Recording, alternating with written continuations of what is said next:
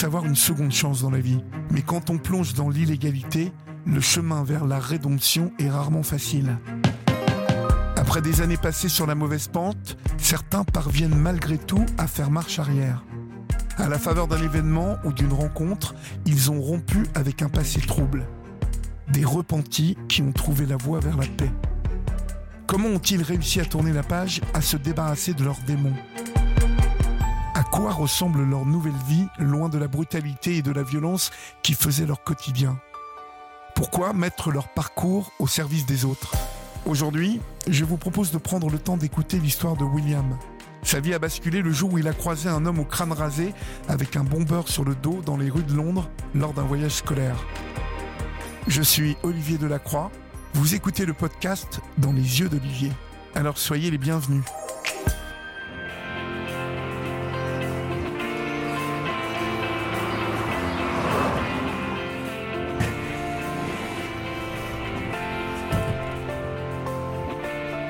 Salut Olivier William, comment ça va Bienvenue fait plaisir de te voir. Moi aussi, ça me fait plaisir de vous voir. Alors cette euh, manière de saluer qui peut surprendre, euh, en fait, euh, vous saluez tout le monde comme ça aujourd'hui L'amour c'est comme ça, il faut une étreinte, il faut de la chaleur. Merci euh, de m'accueillir euh, euh, ici dans ce temple Vaishnava, dont vous êtes moine aujourd'hui. Euh, alors Va- Vaishnava, c'est- hindouiste? Oui c'est ça, c'est hindouiste. Mais l'hindouiste, euh, comment dire, c'est quelque chose qui est ouvert d'esprit. C'est pas quelque chose de sectaire, de fermé, juste à une pensée. Voilà, c'est c'est la maison de Dieu, la maison pour tout le monde. Et Vaishnav, ça veut dire dévot de Vishnu, en fait. Voilà. Vishnu qui est un nom de Dieu en Inde. Cela peut paraître surprenant, mais William, aujourd'hui moine hindouiste qui enseigne la paix, est un ancien skinhead. Un des membres les plus durs que ce mouvement a connu au début des années 80 à Paris. Depuis plus de dix ans, William prêche la non-violence, y compris dans les milieux les plus marginaux. En fait, euh, j'ai beaucoup de gens qui me contactent et qui me remercient. Ou même j'ai des gens qui me téléphonent parfois euh, sur le point de... Même je me rappelle, un à minuit, il me téléphonait, il avait une arme dans la main, il voulait se tirer une balle dans la tête. C'était un skinhead. Et il m'a dit comme ça, Willy, il faut que je te parle. Voilà, je, veux me mettre une balle dans la tête. Aide-moi. Et puis du coup, après, ça de la libérer. Donc bien sûr, c'est pour ça que je fais ça. Sans ça, j'aurais pas besoin de parler de ce passé, etc. J'aurais plutôt, oh, plutôt euh, enterré les choses. Avant, je frappais sur les gens. Maintenant, j'aide les gens. Pour comprendre qui était William, il faut remonter le temps jusqu'à la fin des années 70. Je suis né à Levallois-Perret et mes parents, après, ils ont euh, déménagé et ils ont été sur Bagnolet. Sur Bagnolet. Ouais, c'était les premiers, euh, premières cités, quoi.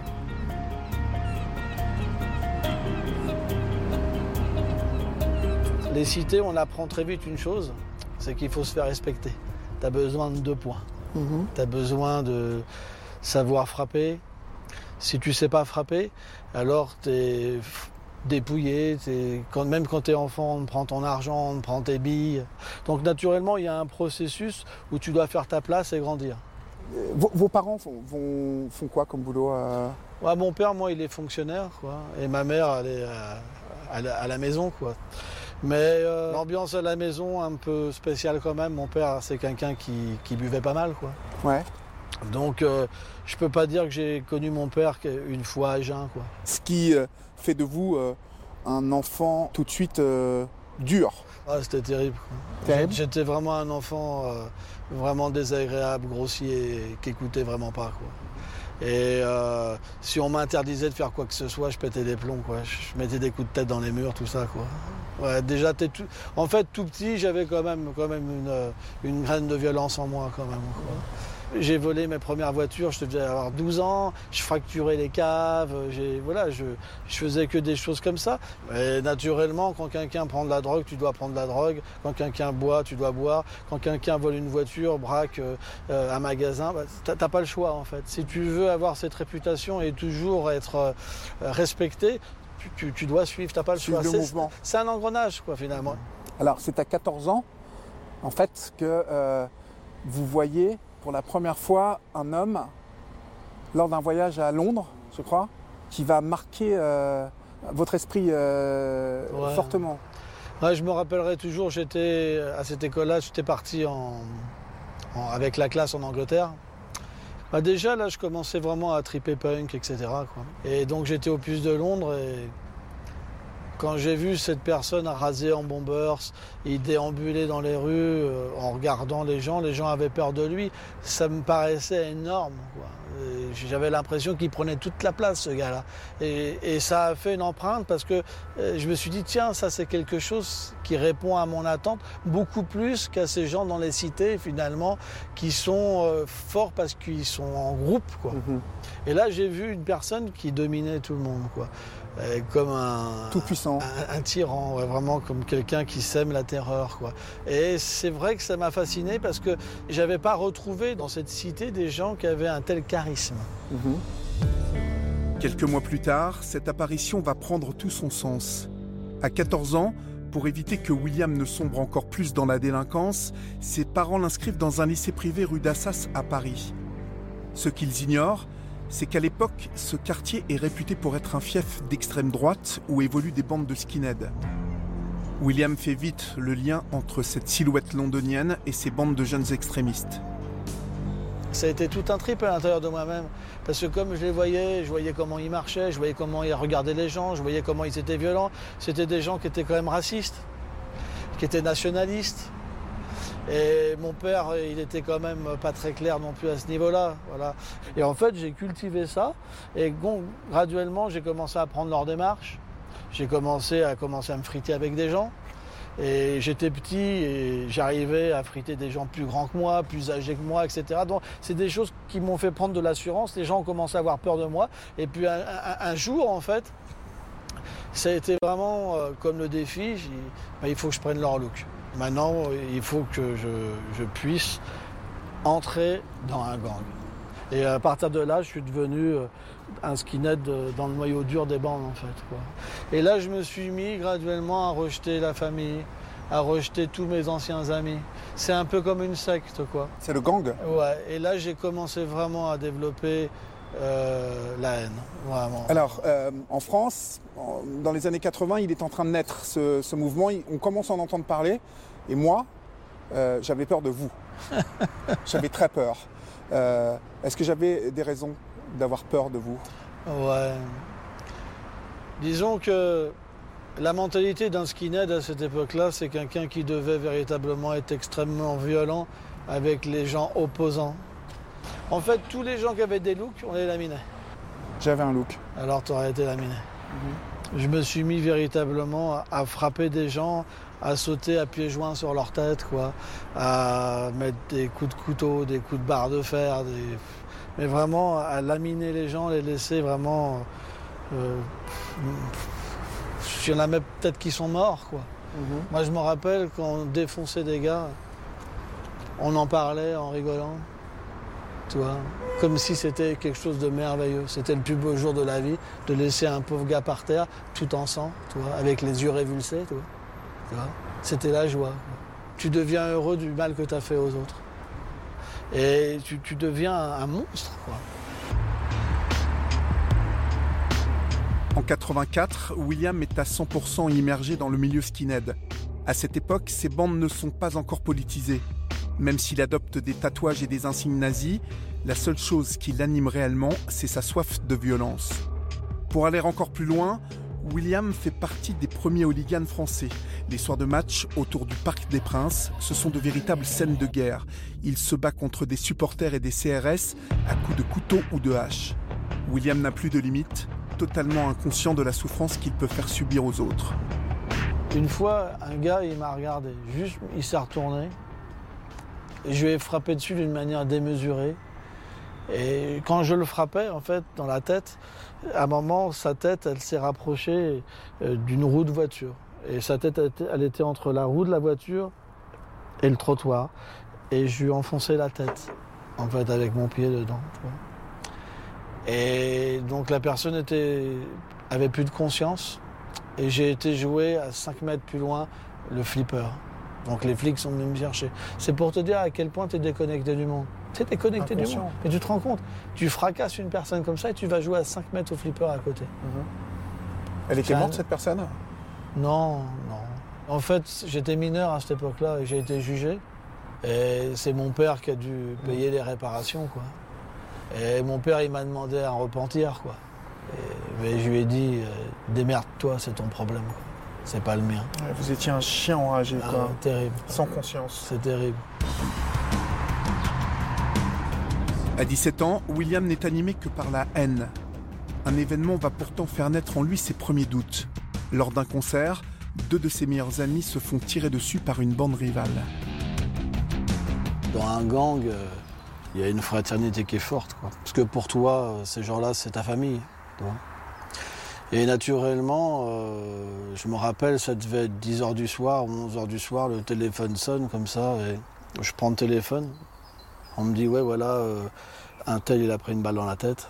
Il est mort. Et, et notre pote, euh, voilà, il a pris une balle dans la colonne vertébrale. Et là, il est entre la vie et la mort. Et là, quand j'apprends ça, bah, disons que il y a vraiment une prise de conscience que euh, voilà, j'éprouve des sentiments envers quelqu'un alors que j'avais plus la possibilité de comprendre des sentiments. Et là, c'est une chute, quoi.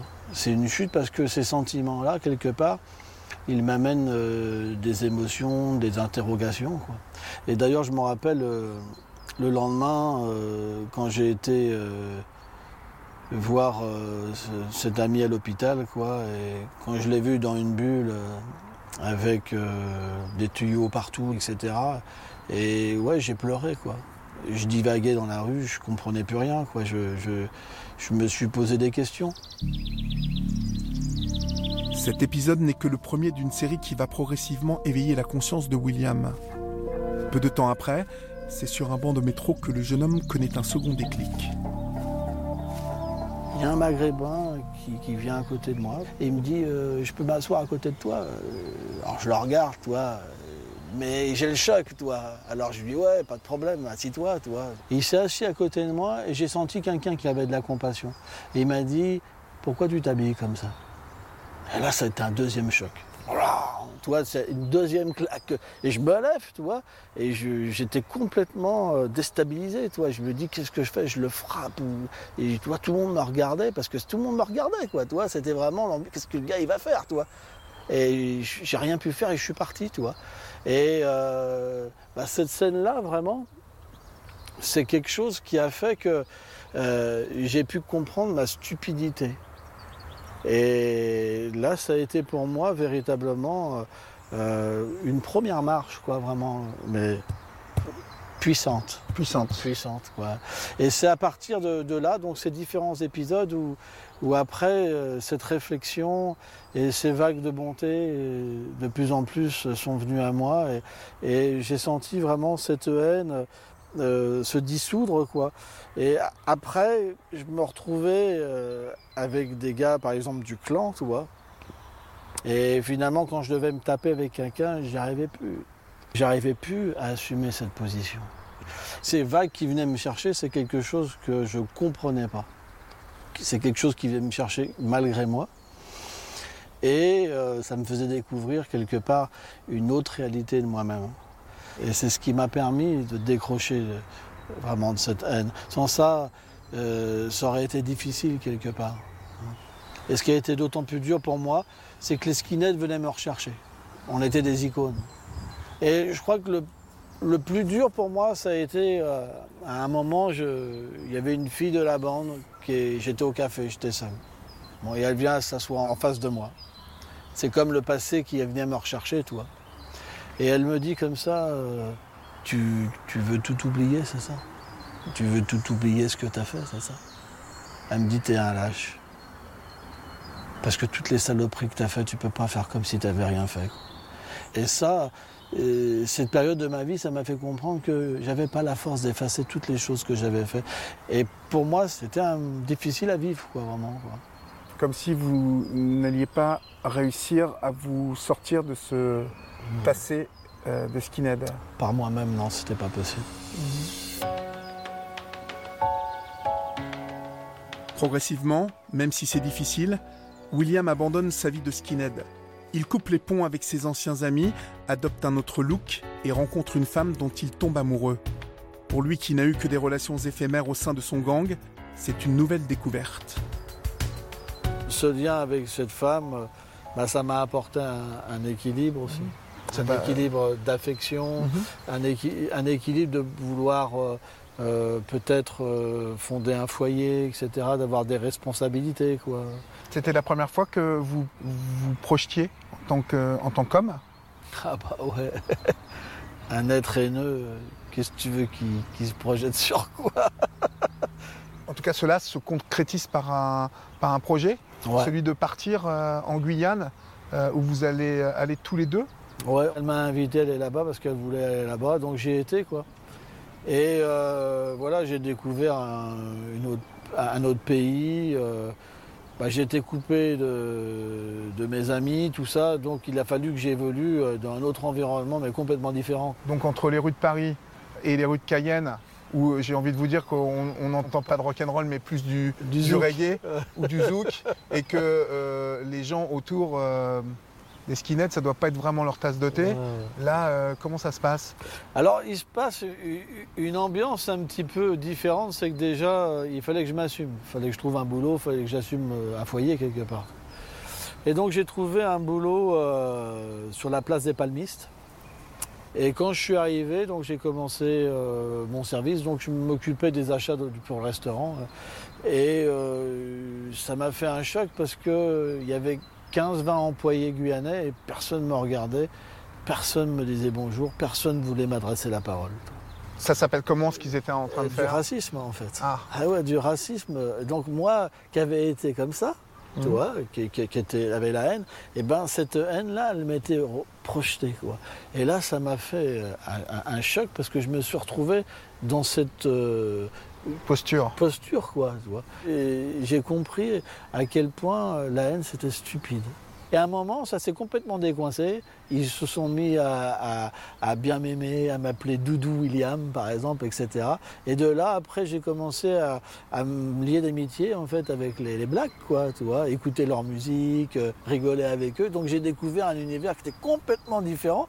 Bah, ça m'a donné une expérience et voilà, une autre vision de la vie, quoi, qui était, euh, qui était une belle expérience, tu. Et donc, euh, voilà, on a changé de, voilà, de façon un petit peu de vivre. Et moi, j'ai été plus une vie spirituelle, quoi.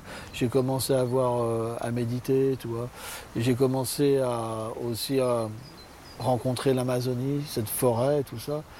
Et là, pour moi, ça m'a amené une rééducation parce que j'ai ressenti que euh, la nature était vivante. Qu'est-ce qui vous a poussé vers cette spiritualité Il y a quelque chose qui l'a déclenché euh C'est quelque chose qui est venu dans mon cœur vraiment. C'est quelque chose que j'ai senti. C'était vraiment un appel, mais tellement fort. C'est quelque chose que, que j'ai vécu au plus profond de moi-même. Et quand je marchais par exemple dans cette forêt, j'avais vraiment l'impression d'être en harmonie avec... Euh, avec la création vraiment de, Dieu. Quoi. et c'était vraiment euh, une expérience merveilleuse avec les insectes, les papillons qui se posent sur toi. Tu vois des animaux sortir, te regarder. Tu vois que euh, voilà qu'il y a une sorte d'harmonie qui te prend et qui fait que tu n'es plus quelque chose qui sème le trouble. Et puis un soir, je me suis dit vraiment, euh, j'avais envie d'aller plus loin. J'avais, j'avais envie aussi de quelque part de, me racheter. J'avais besoin de, quelque chose de concret. Et à partir de là, au même niveau que j'avais fait du mal, je voulais au même niveau donner ma vie pour faire du bien. Et ça a été un choix, mais fort. C'était quelque chose qui était complètement entré en moi, Et ça a été le début en fait de ma vraiment ma vie spirituelle intense,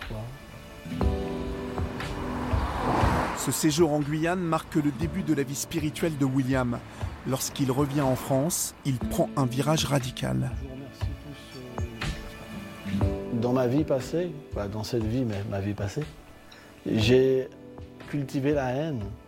Mais cette haine-là, elle m'a simplement amené dans une telle obscurité que je ne pouvais pas voir la beauté chez les êtres.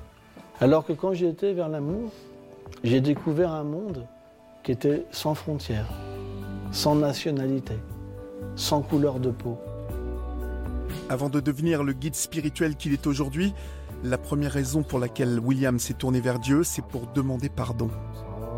Il fallait que je puisse payer ma dette, il fallait que je puisse rembourser. Et à partir de cet instant-là, euh, j'ai voulu consacrer ma vie à Dieu. J'avais plus que ça en, moi. Et ça, cette chose-là, c'est quelque chose qui a dérangé ma femme parce qu'elle avait l'habitude d'un homme dur, quoi, euh, l'ancien voyou, etc. Et là, d'un seul coup, je suis devenu tendre. Tout amour. Tout, ouais. Et elle s'est dit, c'est quoi? C'est une transformation totale, quoi. Que moi, c'était pas ma faute, quoi. Je, je, faisais pas un cinéma. Je, voilà, j'étais transformé. Et donc, naturellement, graduellement, bah, notre relation, bah, il y avait plus de sens dans notre relation. Et, euh, et, ça s'est coupé, quoi. Mhm. Euh, comment cette rencontre avec le Vaishnavisme se euh, se fait En fait, j'ai eu la chance d'avoir un ami donc, qui m'héberge quand je me suis séparé avec ma femme. Chez lui, je suis rentré en contact de, livres euh, qu'on appelle le Shimad Bhagavatam, qui est un livre védique. Quoi. Donc c'est la, c'est la connaissance de l'Inde, hein, pour simplifier. Et quand je suis rentré donc au contact de cette connaissance, c'est quelque chose vraiment qui m'a parlé.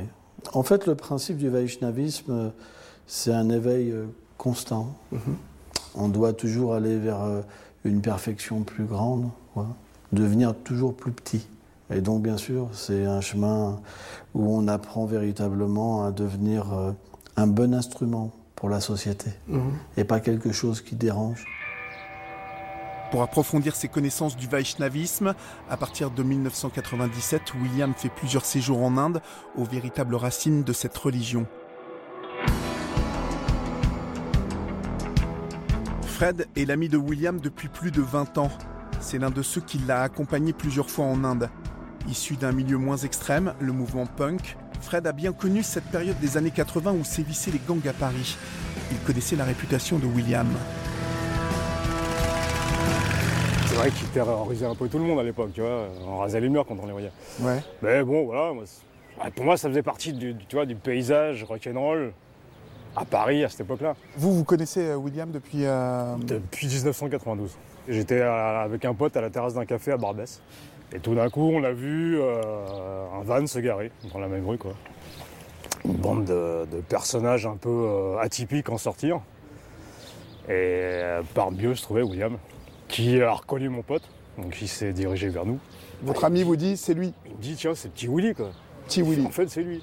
Quelle apparence il avait, euh, petit bah, Il avait l'apparence d'un moine, déjà. Ouais. tu vois, on n'avait pas un squelette devant nous, on avait un moine déjà, déjà un, moine euh, qui était dans sa foi, dans sa religion. Et donc il est venu nous parler de ce qu'il vivait, de lui, de sa, de sa vie de moine un peu euh, monastère. Donc en fait, il nous, on, a discuté comme ça, je pense ça a duré une demi-heure, tu vois. Et il nous a invités à l'époque, il vivait déjà dans un temple. Et si tu veux, moi, les, les enseignements que j'ai entendus durant la, cérémonie, à la première cérémonie auquel j'ai assisté. Tout de suite, ça m'a.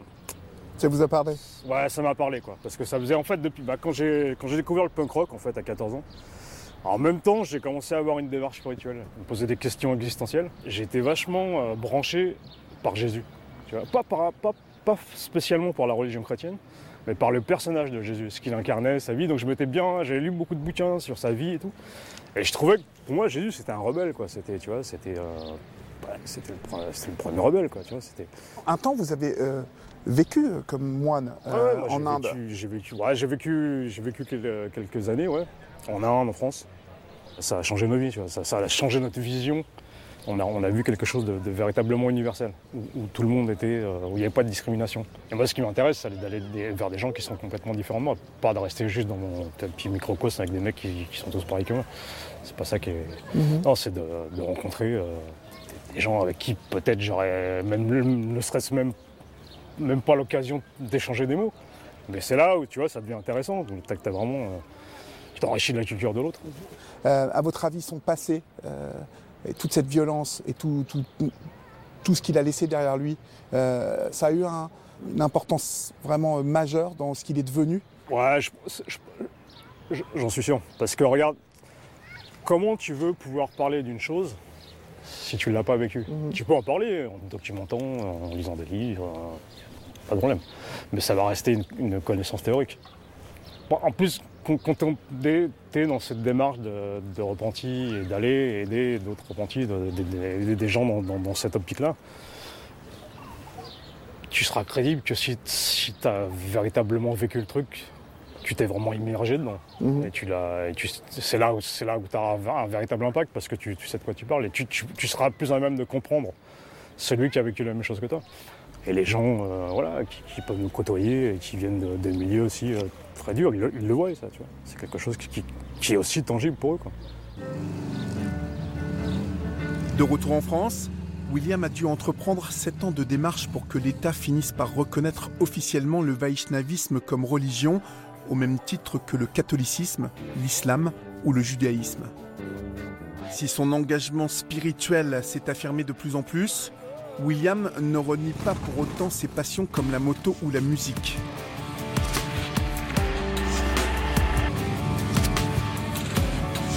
Il continue de fréquenter des squats, des concerts rock et se sert de son histoire pour faire passer son message de paix. Alors, mon petit mot, il est simple. Je vous aime. Dans les années 80, William faisait partie d'un groupe rock skinhead qui avait une réputation européenne, les Evil Skin.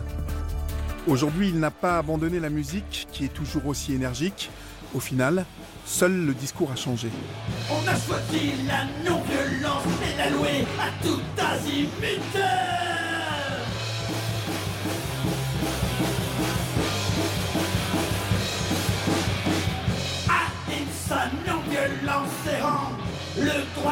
Et je me rappellerai d'un concert euh, où on avait fait sur une péniche comme ça. C'était le premier concert qu'on faisait. Alors il y a beaucoup de skinheads, tout ça, qui sont venus, tu vois, pour me revoir sur scène, etc. Et moi, l'introduction, j'ai chanté un chant indien, tu vois, comme ça.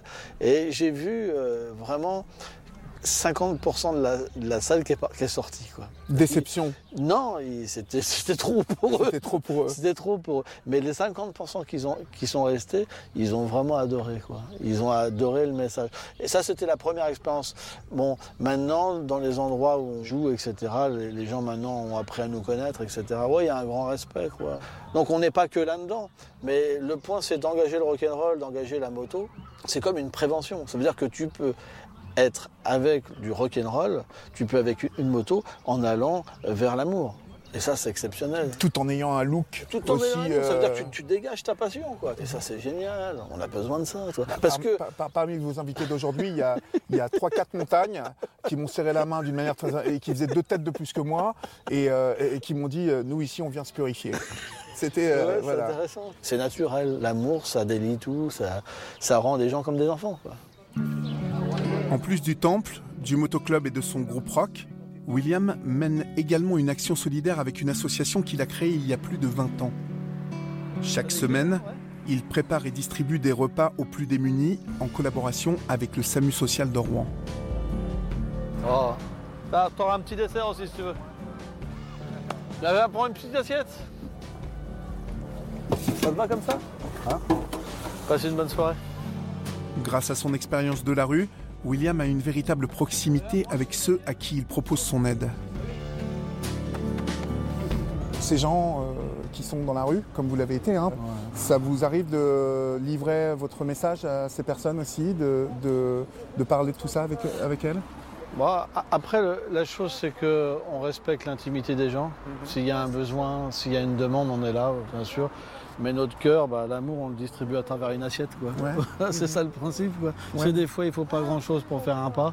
Et puis, si tu le fais vraiment avec euh, conviction et avec sincérité, bah, les gens, euh, ils t'ouvrent euh, un peu plus leur cœur. Et puis, ça leur permet de sortir de leur isolement. Quoi, tu sais. Ils savent aussi qu'on a tous un petit passé, quoi, ou un gros passé, et qu'on ne les prend pas de haut. Quoi. Finalement, c'est comme un repentir, ces actions positives. On sent qu'on est racheté à force. Et on se dépossède complètement de la haine. Le repentir, justement. William multiplie les actions, toujours à l'écoute des autres. Malgré cela, il reste une culpabilité chez cet homme qui a fait tant de mal et qui m'a avoué avoir demandé pardon à Dieu aussi parce qu'il n'a pas pu le faire face à ses victimes.